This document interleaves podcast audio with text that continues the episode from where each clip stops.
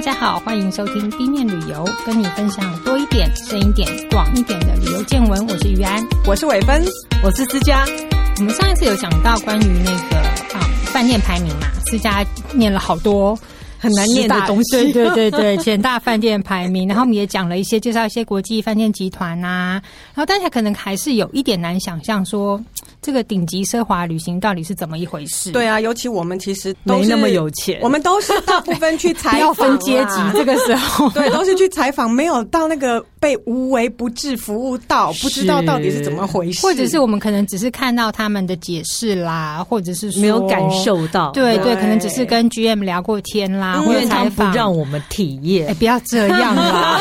我们想要开另外一个窗，让大家来看看那个顶级旅行到底是怎么一回事。嗯，所以呢，当然也不是我们说啦，我就请来一位在旅游界已经有十多年旅游经验的 Natasha 来跟我们分享一下。Yeah. 呃，你好，我是 Natasha。那我之前是在呃旅游业，呃有在旅行社，然后现在是在。呃，饭店的这个行销推广的公司上班。嗯，嗯，其实主要都是一些顶级度假村或者是顶级饭店的代理嘛，对不对？对。嗯嗯，好简短哦。我可以补充，Natasha 曾经搭过一个西伯利亚大火车，对，这也是为什么我们今天会请他来。不是，不是，不是，嗯，哦、是另外一辆。等一下可以请他再跟大家分享一下。嗯、那我们在讲说，其实也是想让他来聊聊说，哎，到底顶级旅游哦，我们以前都会想说，可能是就是呃，硬体很金碧辉煌啦，或者说一些呃。看起来好像是都是有钱人去的这种被装饰过的饭店，嗯，但是其实呢，我想大概先补充一下，就是所谓的奢华旅游趋势在这几年的一些改变。嗯，嗯然后其实还蛮蛮有意思的。我们来看一下二零一八年哦，这是那个 Asia Teller 这个媒体哦，对他他，因为他这个刊物是专门针对所谓的精英阶级、有钱人，对对对对，有钱人的刊物，台湾也有，台湾也有，对对对。然后他在那一年啊。我们来看哈，二零一八年，他他的那个那一年的新趋势大概是什么？他第一个是奢华露营地走向奢华豪华露营车，嗯，好，这是一个。然后第二个是私人航程，就是呃商务舱、头等舱已经没有办法满足这些课程，所以呢，安曼集团当年推了二十二天的私人飞机巡游各国，然后是住他们旗下饭店。哇，好，很顶级了哈！而且他自己有自己的飞机，对他自己的飞机，没错。好，第三个是是单点深入，这个不管是体能体能的那个挑战，或者是文化体验的深入，嗯、那这部分其实后面都娜塔莎都可以再补充。嗯、是，然后再来第四项就是宾至如归，更贴心的服务。嗯嗯，我们等下也可以来听听看，说到底能够多贴心哈？这个服务，然后再来就是个人快闪饭店。个人个人化的快闪饭店，哦，就是当年在英国有一个公司，就是帮客户专门打造一个就地而起、拔地而起的旅馆。你要在哪里，他就帮你弄一个，然后他的服务所有都用顶级饭店的规格做给你。然后你的旅程结束，那个饭店就结束了，好神奇哦！这什么东西？这有点违反，很好玩吧？是是是是是，好。然后再来第六就是专属游轮，所以那一年的那个 Belmont 就是贝尔蒙德，嗯，跟那个 Ritz Carlton 他们有自己的游轮，哇，嗯，是说二零一九一八年会下水这样子，嗯。第七项是永续关注，嗯、哦，这个这个好像很多，对对对，很多企业都会提到这个东西。然后我们现在来看二零二零哦，发生什么事？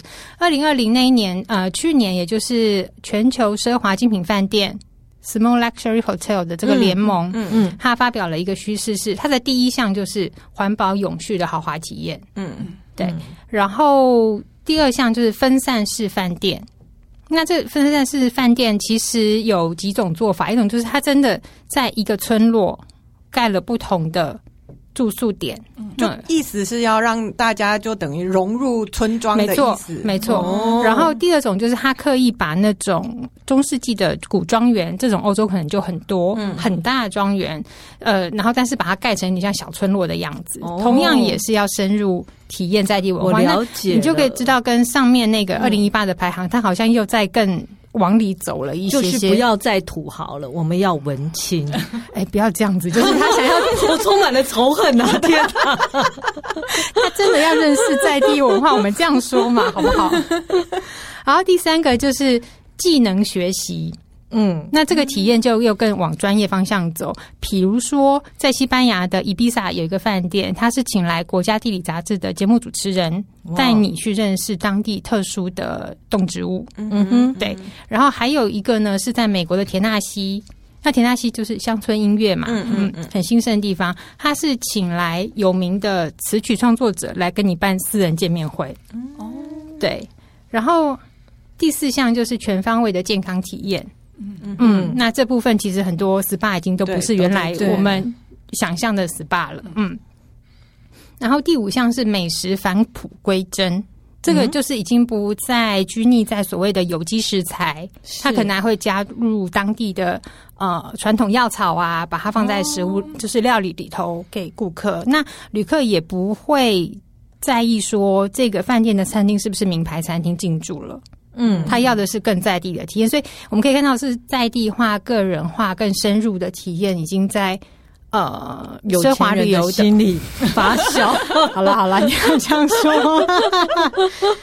好，然后第六个呢，它就是全新目的的饭店，就是他们会去开发一些嗯比较不容易抵达，或是你要说不太喜欢用秘境啦，但是既然因为既然有人去，就不能叫秘境嘛，是就是。呃，比较大家不为人知的地点，他要创造一种独一无二的、跟别人不一样的旅游嗯感受，这样子。对，了解。嗯，那这个是媒体排出来的风潮。嗯、那我不知道娜塔莎在业界的这段时间，你怎么看这段时间的改变？嗯，二零二零嘛，二零二零是一个准备的一年，我们就讲这五六年来嘛。因为呃，就像其实我觉得这个媒体它排的，其实就是我们这几年我们在看到的一些酒店他们的改变。嗯，他们越来越多就是像刚刚提到就是永续这一块。嗯，所以其实我们有很多酒店，他们是呃，比方说有一些富豪，他可能就去买了一个某个东南亚国家的垃圾岛，原本真的就是全部都是垃圾，嗯、一个垃圾山，然后他把它整个就是。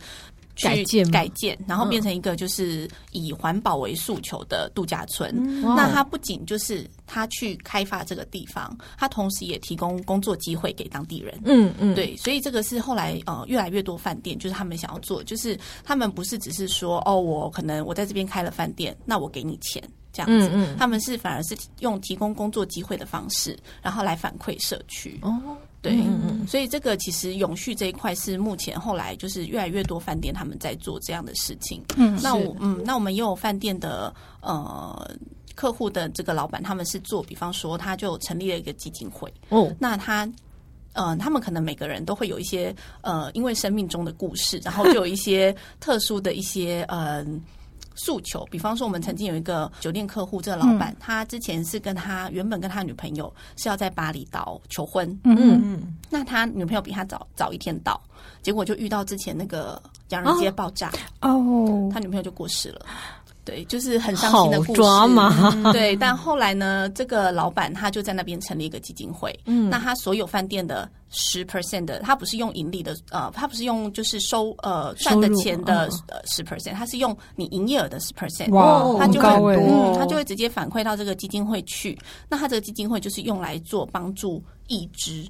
就是当时那一次火灾，对对爆炸，可能有一些小朋友，他们可能因为这样，就是身体有一些残缺，嗯，那就是他的目的，就是目标，就是来做这些义肢这样子，嗯嗯，哇，这真的是，这种他自己的生命故事去做这件事，所以其实饭店他们呃。目前越来越多就是朝向这一块，就不只是提供住宿而已，对，然后还有更多更多跟是当地嗯。经济相结合，嗯、可以像刚关于就是个人的故事出发的，还有一个其实是名人啦，大家应该都听过一位影星叫做马龙白兰度，嗯。嗯，他就是曾经因为在呃拍片的时候到那个法属波利尼西亚岛的小岛上拍片的时候。嗯非常喜欢那边的自然环境，嗯，他就想要能够用什么方法把这个自然环境保存下来，那后来他本来是只是一个在那边盖了一个自己的私人住宅，嗯，然后后来就投入很大的财力，然后把它变成饭店，然后还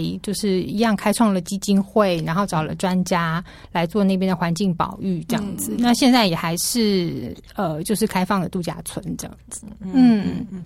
所以不要再停留在只是富豪文青 对，那社会回馈这一项也很多嘛，我记得好像 Belmont 他们也有。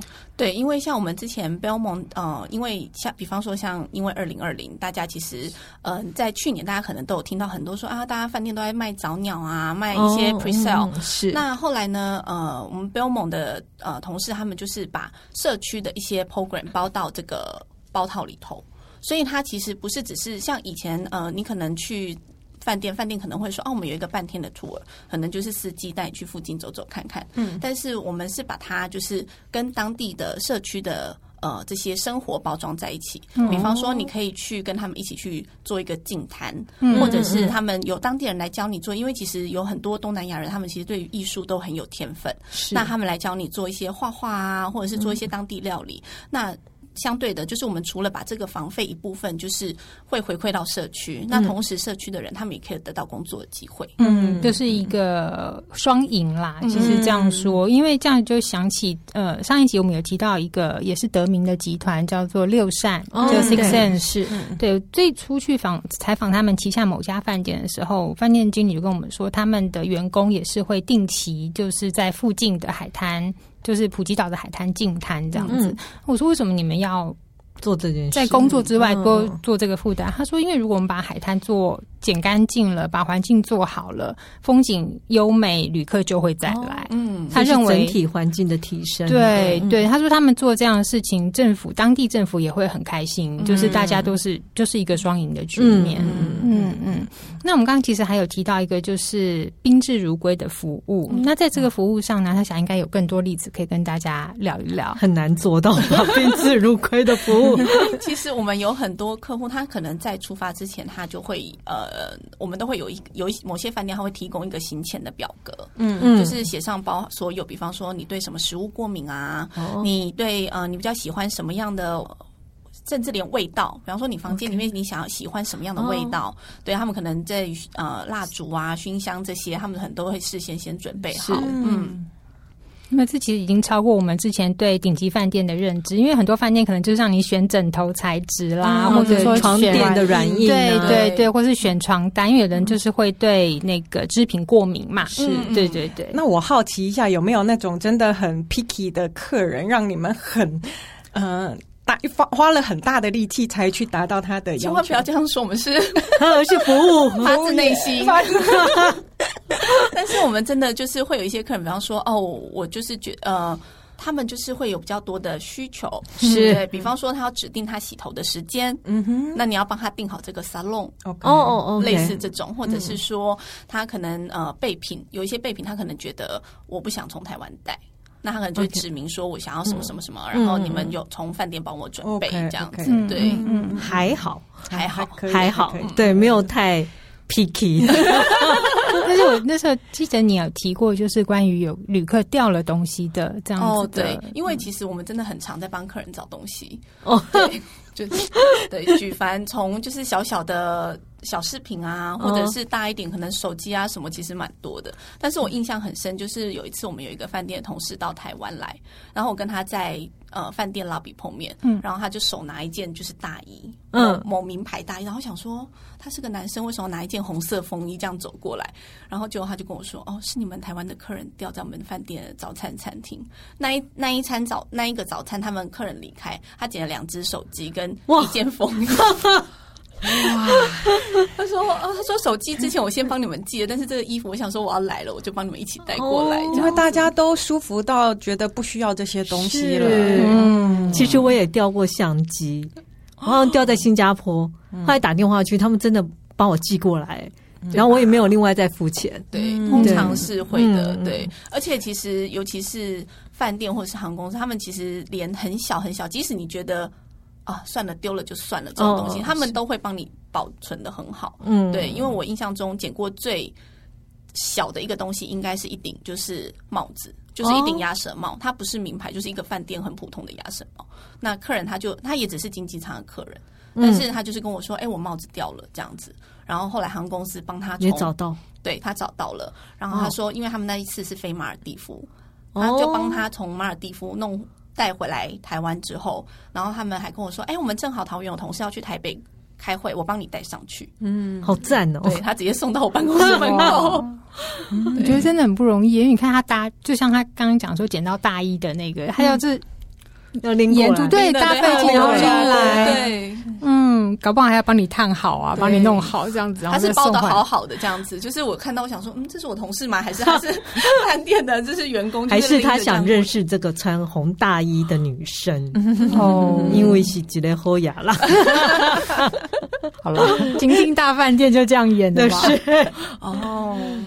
那在那个食物上，什么有没有他们？比如说有特别的要求啦，或者是就是其实想要知道说他们的奢华服务可以做到怎么样的量身定制？因为其实蛮多客人他可能不一定是因为过敏，有人可能是因为个人的饮食需求，可能为了健康，或者是对，所以其实蛮多人现在是出门的时候会越来有越多各自的饮食偏好。那我们又遇过有客人说哦，我不吃虾，我吃啊，我对甲壳类过敏，嗯，但是我可以吃龙虾，诸如此类。对，确定吗？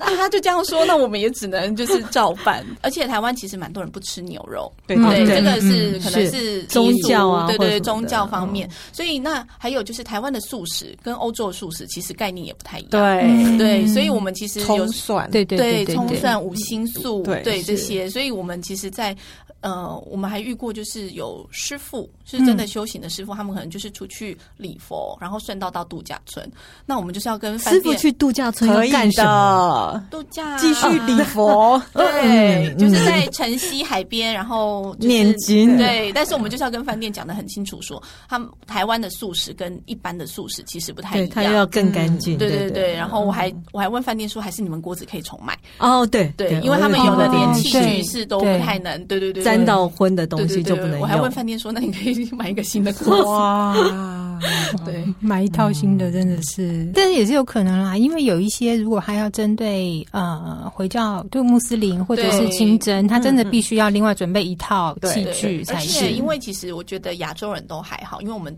用餐的时间其实就是还算是固定嘛，对对，还是我们自己觉得还好啦。嗯，对。可是比方说印度客人，他们可能用餐时间就是他们大概吃晚餐是十点开始啊，这么晚？对，他们跟西班牙好像哦。对，他们吃的很晚，可是他到亚洲来，那亚洲度假村有的他可能会觉得就关了，就没有。对，所以就是要在出发之前，其实真的都是要再三的确认说，哎，你客人到底是几点会到？那你用餐的时间这一些，对对对，都要先沟通好的。嗯，所以其实很多细节哈，就是旅旅馆的。服务人员都要做很多的功课，嗯嗯嗯，他可以指定品牌嘛？例如说有酒，对不对？对对对，有有有。我们之前有一个，嗯，他也是就是做这种呃全包式的这种饭店，那他是连呃房间里面的这个。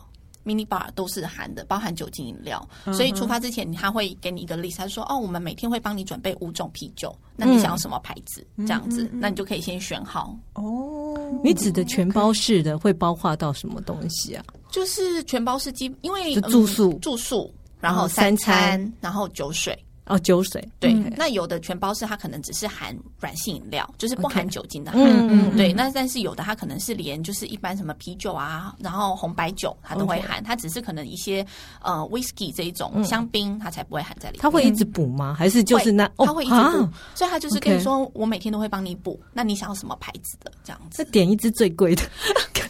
可行吗？可行，但也要看度假村，它能够对他会告告诉你，他会告诉你说他有什么牌子，那你喜欢什么这样子告诉他，这样比较合理了。对对对对对对对。那刚刚都是用呃业者角度在看看这整个状状况嘛？那你自己也体验过？我们刚刚提到你坐过那个西伯利亚嗯列车，那你自己的感受呢？西伯利亚铁路这个列车，它其实蛮特别的，因为就是它卖强调说它是可以从这海参崴一路，然后到莫斯科，然后去体验这全程。嗯、那它应该是目前在俄罗斯境内最贵的列车，它是私人的嘛？我记得业主应该是英国人。OK，对，就是它有点类似像游轮式列车，嗯，所以其实你的行李，其实你 check in 之后，你就是通通放在火车上，是，那你就是上下车就是都会有服务人员，然后就是会有专属的巴士，然后专属的导游在服务这些客人这样子，所以其实做这个。呃，火车我觉得它是跟其他的这种，就是你要每天就是上下自己搬行李啊什么，对对对。嗯、一来这个你负担少很多，那再来的话就是他们也都会有在餐食上，他们也会就是每每到每一个站，他都会找。当地最有名的，比方说你到贝加尔湖，嗯、那贝加尔湖就会有这个淡水的鲑鱼，是。对他们就会准备这个淡水的鲑鱼。那好天气的时候，他就会让你在湖边野餐，嗯嗯嗯，对，做 barbecue 这样子。然后呃，你可能俄罗斯的呃鱼子酱很有名，是，所以他们可能就是在呃第一天或者是最后一天，就是会有一个比较大的一个晚晚宴的时候，嗯、他就是会你的餐就是会有这些呃鱼子酱啊，然后会有一些比较特殊的食材这样子。嗯，那在列车上的那个硬体设备上有什么不一样？硬体设备，我觉得它的那个很少有火车是可以做到浴室有干湿分离的哦。对，是好高级，它是有干湿分离的浴室，而且因为俄罗斯很冷嘛。而且有时候会不知道他在冷什么的冷，对，所以他是连那个浴室的地板都是有地热的，哦，对，所以你连踩在那个地板上，你都不会觉得会冰冰的或是什么这样子，对。可是因为火车车厢有限嘛，对，所以睡房就不会那么大。对，睡房其实火车因为它不像游轮说它有这么大的空间，或者它还是要跟轨道，对对对，并就是差不多大嘛，对对对。可是我觉得就是以这些顶级列车来讲，他们是真的就是已经。尽其所能，把可以最舒适的空间提供给你。所以，比方说白天它是收起来是变沙发，你可以坐着看书，然后阅读。然后晚上的时候，它会就是你去用餐的时候，它就会帮你呃把它变成床，然后你就可以吃完饭回来就可以睡觉这样子。嗯嗯嗯，其实像这种所谓的顶级的列车。行程这几年其实也还蛮流行的，对，嗯，因为可以省下很多陆路交通的时间，对，就醒过来就到景点，对对对。而且像非洲或是印度，有一些还是会拿那种殖民时期的列车再来改装，这种也蛮多的，对。或者像东方快车，对，这个在欧洲，对对对，也有这个，嗯嗯。那我记得你有提到过说，那个呃西伯利亚这个列车有一个很厉害的服务，就是它可以叫整辆停下来让你拍照，因为他在呃，我们他在西伯利亚环湖的时候，他是会换火车头的，他会换成一个蒸汽式的车头。然后，因为他这个地方就是在夏天的时候真的很美，就是春春夏的时候，就只要是。湖没有结冻的时候，我觉得都很美。然后它就会很慢很慢的前进，因为它可以让客人就是拍照，而且你是可以走出来，就可以到火车头那边。嗯，所以你不会就是拍照，它会隔着，比方说你从 cabin 里头，你会隔着有玻璃的感觉。如果玻璃太脏，就会拍到很奇怪的东西。所以你是，然后甚至就是说，就像刚刚玉安说的是，它是可以停下来，或者说你想要再倒退一点点，对，他们是可以，就是还可以帮你倒退。因为他为了要配合这个私人列车，所以他就是会有这个。呃，火车停靠的时间，对，嗯、因为他就是要让我们停在那边，然后就是让客人上下，然后你还要所以他自己也会协调其他列车嘛，对，对的。嗯，还有就是在我觉得在列车上烹饪这件事情、哦、也很难，也很难，因为他一直在移动。对对对对对。嗯，那娱乐呢？在在那个娱乐的话，嗯、呃，西伯利亚。列车这上面它比较没有什么太多的娱乐，可能另外一部分是因为他们几乎每天都会有一个半天的 tour 哦，oh, okay. 对，所以它其实蛮多 tour 是到呃，就是到陆地上是。那但是他们可能有一些真的移动比较长的时间，其实他们也是很用心，他们可能会有一些，比方说像是教你说俄文，他们有简单的俄语课，教你认认对认认字母啊，说一些简单的问好啊、数字啊这样。那像呃亚洲东方快车，他们就会有呃在车上的 SPA。哦，oh, 对，所以我们有按摩师在车上，你可以预约，那你就可以做脚底按摩。嗯、所有的火车都会有一个 bar car，那所以晚上就会、嗯、这个酒吧就会开始，哦、对，酒吧车厢就对，餐车，然后酒吧车厢，然后可能就会有钢琴师在那。嗯、那像上次我们在呃亚洲东方快车的时候，我们还有刚正好遇到一个魔术师上车，哇哇，所以他就在。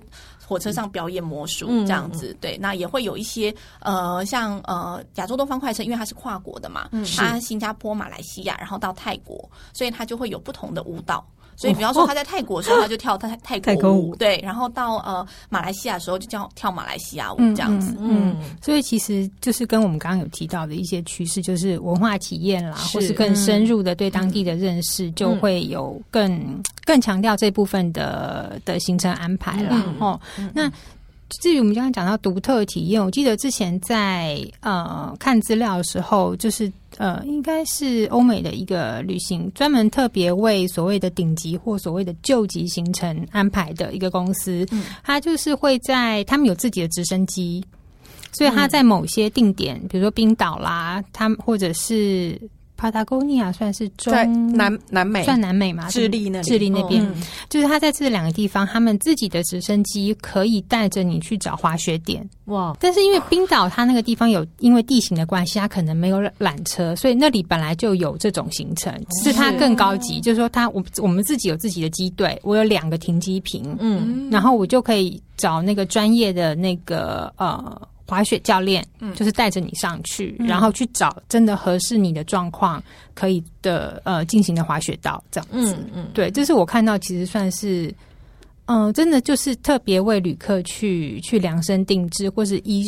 季节、地点去做我安排的行程。嗯、那我不知道娜塔娜塔莎这边还有没有就是其他的？其实我们蛮多量身定制的这种呃客户，尤其是现在私人飞机的需求其实也很大。我们有台湾吗？对，我们其实有客人他就是会问说啊，我周末想去日本吃个东西，你觉得可以吗？哇哦，对，就是他就会问你说，你觉得吃什么好？哪一家餐厅？类似这种，对。但应该就这种，我们心里都想说订得到吗？对对对，临时的就 订不到。对对对，就是可是就是你要。想尽办法，就是拿出主厨的口袋那一张桌子，拿出想办法伸出来给他，类似像这种。哇哦，对，我会很好奇，这样一趟如果私人飞机大概需要多少钱啊？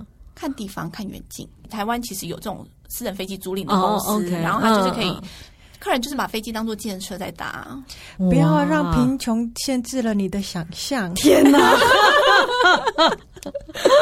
欸、在在我们听到更可怕的话题之前，那个就是呃，我记得记得你有提过，就是你也曾经参加过土耳其的呃土耳其式的 SPA，是不是？哦，嗯嗯嗯，对，那个是在普吉岛的一个饭店。嗯，那因为其实饭店他们现在其实蛮多，就是。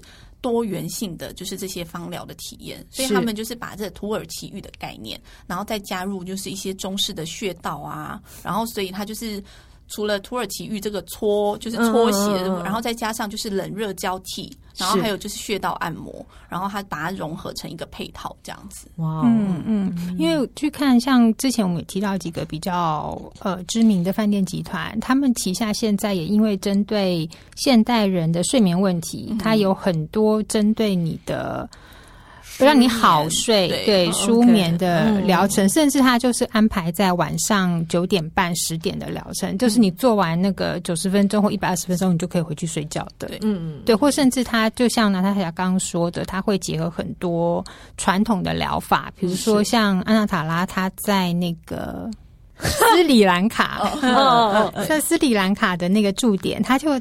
真的去找了那个传统的医师，他们可能以前是叫做巫医吧，怎么说，对，可能不是很合适。但是传统医疗，呃，对对，传统医疗，然后就是根据你身体状况，嗯，然后来帮你安排整个疗程，甚至连饮食，你住在那边的饮食，他都帮你做设计，这样子。像这样子的话，像泰国在华兴有一个很有名，就是专门做养生的，就是去发送，嗯，很老牌了。对，对，对，对，那他你在 check in 的时候，他就是会先帮你做一个身体的，算是。衡量对.就是会先看看说啊，你的，因为其实他的疗程有很多主题，他可能有减重，有减压、嗯。那女生去一定都会说啊，我想要减重，对，每个对，可能十个八个，但是三天你能减回来，然后所以他就会帮你看说，哎，你的问题可能因为现在人可能，比方说大家都看手机，倾诉变。呃也有对，然后所以他就是你可能是嗯、呃，大家都是低头族，或是你长期用电脑，那你可能需要是减压、嗯。比方说你是需要去，我们有有那个。嗯，有那个水疗池，所以你是下去是之后是一种无重力的状态，然后去帮你伸展你的这个脊椎啊，嗯、然后你的肩颈这样子。那或者是说刚刚提到轻宿便这件事情，对，我们也有排毒的疗程。所以它里面，因为它这个饭店它是有拿医疗执照的，哇，所以它是连大肠水疗这种侵入性的治疗都呃，不要说治疗，侵 侵入性的疗法都有。对，嗯，嗯，因为它其实算是这种嗯养生度假村，很早把所谓的科技式 SPA 带进去，嗯、就是因为他用了很多的，真的很多的器材。对，所以其实有人都会想说啊，我来这边是不是就不好吃？其实不会，他只是用比较天然的方式，嗯、比方说呃牛肉，它还是有牛排，但它可能是用它不会是用那种化学的呃一些香料去让它变得比较柔软，它可能是用凤梨去让它口感变得比较柔软。那在餐台上，就是或者是 menu 里头也有巧克力蛋糕，但是只是会被加红字。紧住就是 就是 take your own risk 这样子，对，自行负责，对，类似像这样。所以其实就是现在的这种养生度假村，他们其实不像以前大家会觉得说，啊，我去世就只能吃草啊、吃素啊，然后口味不好啊，没有调味啊。但其实没有，现在饭店其实他们是反而让他用更健康的方式，然后让你更能体验这个食物的原味，应该这样说。嗯，或者说有一些度假村，他就干脆自己在呃他的那个周围周围的区域范围内。就是种了有机的香草园啦，或者说产地直送，就是跟附近的小农合作，对，就直接送到你的餐桌上这样子。对，那我们刚刚讲了，就是这些体验，还有一种就是极地的行程。嗯。嗯，因为其实像现在大家人可能都是大家都会。越来越想要就是挑战自我，也许去非洲 或者是去南极，类似这种。嗯，对。那我们就是嗯，现在有一个新的，它是嗯，因为过去大家对南极的想呃，就是去南极旅游想的可能都是哦，就是搭船，对，搭游轮，然后你到看企鹅，对，看企鹅，然后我可能在附近，然后搭小船到这个呃南极大陆旁边看看企鹅，然后就回来船船上这样子。但是其实南极洲非常的大。对，所以我们现在就是有另外一种，它是可以直接搭私人飞机，它从呃南非起飞，它是可以直接降落到南极洲的陆地上，然后在上面是有驻营的营地，你可以住在那边，有点辛苦吧。他就是因为怕你辛苦哦哦，所以他的这个这个业主，他的概念就是我的我要做的就是让你完全没有受过训练的人，你都可以来住。Okay. 对，所以我们最年长的客人有过八十岁的奶奶，哦、对，最小是六岁的小朋友。所以营地应该设备还 OK。对，就是它是都是有暖气。那我们也只有七个这个小小的、对房间，对，Okay. 所以它其实一共加起来最多就是一次就是十四位客人而已。嗯。嗯因为我之前有看过一部电影，就讲南极嘛，他们是从纽西兰出发，嗯，然后往南飞，可是他们都是住在那个，因为大部分都是科学家，对，所以住在很大的房子里面，对对，其实感觉很无聊，对，然后又冷，对。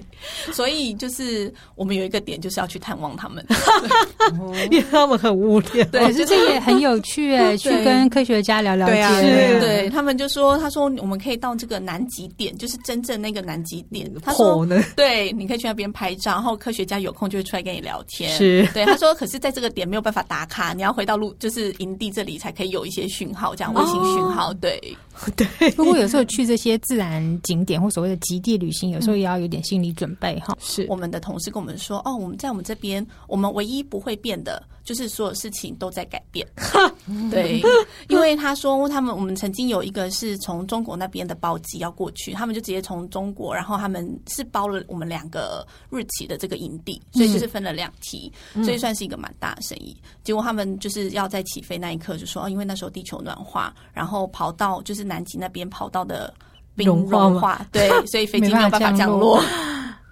哇，对，所以他说，我们唯一不会变的，就是时时刻刻都在改变。对。对，因为自然就是这样子嘛。嗯，那我们可以聊聊说，如果假设啦，哈，虽然说不见得我们都有机会可以参加到这些顶级啦、奢华行程，或真的踏进这个饭店住它个三五天这样子，但是如果真的万不二哪天，我们真的有机会透。之类的，然后你有没有什么行前的准备的建议？我觉得就是在呃服装上面，因为大家可能都会觉得说啊，我只是去玩，我可能就是穿着轻松舒服就好。可是其实现在在就是饭店或者是尤其是列车，他们可能在晚餐的时间都会有一些比较呃正式服装的要求，没有要求说一定要穿西装打领带，但至少你可能穿的是长裤，然后男生不要穿夹脚拖。嗯，不要穿露趾的鞋子，对，至少是一双包鞋，嗯、对，然后是长裤这样子，比较像是游轮上的 Captain Nine，对，有点像这样子，嗯、对。那或者是说，呃，但是我觉得运动鞋也是必备的，嗯，因为有时候你可能会去参加，就是。饭店可能会跟你说，啊、我们有一个对活动，嗯、然后你如果说你只是带着一些皮鞋，或者是女生很常都穿那种就是比较漂亮的凉鞋，嗯，你可能会就是错失一些很好去看这个地方的一个机会。对，因为有一些度假村，因为它自然环境的关系，它会有很多很有意思的登山步道，嗯、你必须还是要有一些轻松的装备，让你可以在野外活动。嗯嗯嗯。嗯，那。有没有什么业者心里话想跟大家讲一讲？呃，就是我觉得旅游应该就是说是用一种很轻松的态度，对，那就是出门在玩嘛，就是尽量就是呃放开心，然后 观光客出去就是会被骗，所以。就是我觉得有时候就是客人他可能会对一些细节很挑剔，但是当然不是叫大家说哎、欸、你都不要管，而是就是你应该是要就是好好去享受这个氛围，这个当下这样子。大部分人是是，比如像说从台湾出去啊，即便饭饭店提供这么多服务，他没有办法感受得到吗？他可能只会想要看他想要看的东西，对对对回来抱怨之类的。还是有哎、欸，因为像哦，有时候应该是说，有时候是语言沟通上的问题。Okay, 对，嗯、像我们曾经有遇过有一个，就是客人他在饭店，有时候他可能会有一些小商小的这种 shop 在泳池旁边，嗯、那他可能就会卖一些冰啊什么的。嗯，那有我们有遇过客人说他买了冰，就饭店人又把它拿回去，那他就很生气，他跟旅行社说他为什么卖一个过期的冰给我？然后我们就想说怎么会？然后后来去问，就后来他们就说，哦，饭店人他只是觉得那个冰有点融了，他想换一个新的给他。哦，就是大家有时候可能他就走了，就没有拿到新的。但呃，他在，他有拿到新的，但是他觉得，那你一开始为什么卖一个过期的给我？就是内心戏太多了。其实人家是很贴心的，要给你温度刚好的。对，然后他就觉得你是给是前面给了我一个坏的烂东西。对，嗯，对，有时候内心戏太多，真的也是。我之前有听说过，也是有。有人带团出去也是比较是高所谓的高级团啦，嗯、可是有些人很习惯就是要带着自己的娱乐设备出去，比如说带着卡拉 OK 机。我的妈呀，不要吧！会不会带着麻将？而且是、欸、都有，我都遇过。而且是带着去那种就是四季的度假村，哦、我就不讲哪个地点了。嗯、然后当然带队那个人，他一看到那个那个娱乐器材，他马上就打电话跟度假村说：“麻烦你把他们安排到最边边哦，因为整个度假村不会只有你一组客人，是，是对你打扰到人家的，人家就想好好安静度假。”我也想知道哦，像你们如果遇到这样子，比如说。嗯，我我就是客人，就真的就在那边唱了卡拉 OK。我住在附近，如果是欧美客人，应该很受不了吧？投诉。对，那那你们会怎么处理这种问题啊？我们之前也是真的有遇过，嗯、对，但是之前遇到他可能比较特别一点，他们可能是嗯，他们有晚宴，所以他们在宴会厅里面使用。我觉得这个 OK，这个是可以接受。嗯、是那或者是说。我们就会建议客人说：“那你因为有时候他们团体，我们就会先跟饭店说，然后让他们就是是一个比较集中的区域，嗯，就比较不会跟其他的客人在一起这样子，嗯、对，就尽量把他们排在一个区域，也比较不会打扰到其他客人。嗯、但是麻将过年也是蛮多人带的，麻将应该还好，他们如果独栋的比较不会有影响，对，对。但是我们要帮他张罗方桌。”好啦，这也是服务服务项目之一啦。他们以后就知道方桌是必备的，因为其实饭店他们也都就，我觉得现在因为可能中国客人也多，那饭店他们也慢慢就是就是除了他们呃。提供这些，就是说啊，所谓我让你吃很好，住很好之外，嗯嗯、他们也会想要就是增加一些在文化上面，想了解你嘛？对，所以比方说，像我们之前就是同呃饭店同事也问说，哎，那农历年我们在房间要摆什么比较好？哦、那我们就说你可以摆红包啊。然后他就是他也是会觉得说，那我红包我里面到底要放什么？他说我要放钱吗？我说你千万不要放钱，因为你不管放多少，他都不会满意。是对，对，所以我觉得我们可以你看放一点点，比方说小小折价券，然后你一个优惠券，你可以到去吃。饭可以抵，或者做 SPA 可以抵，一个幸运的装饰品。对，我说那客人看到其实就会蛮开心，他会觉得说，哎，我你是真的知道说，哎，我们出来玩，然后现在是农历年这样子，那也会有一些年味。嗯，所以其实旅游都是一种。